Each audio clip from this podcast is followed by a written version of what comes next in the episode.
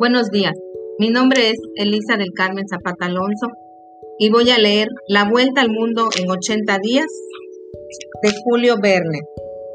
Introducción. La pasión por los viajes se me manifestó en Julio Verne.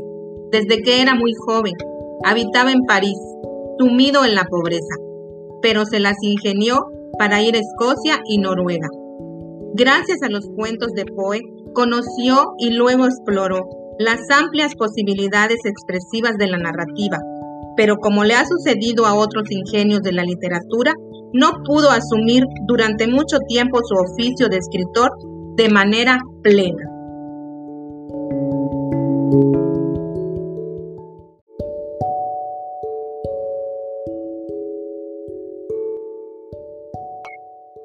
Capítulo 1 en 1872, Phyllis era uno de los miembros más notables del Reform Club de Londres, a pesar de que no hacía nada que pudiera llamar la atención. era inglés, pero quizás no había nacido en Londres. Jamás se le había visto en la bolsa ni en el banco.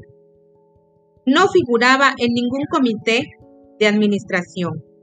No era ni industrial, ni comerciante, ni mercader, ni agricultor en fin, no pertenecía a ninguna de las numerosas sociedades de Inglaterra.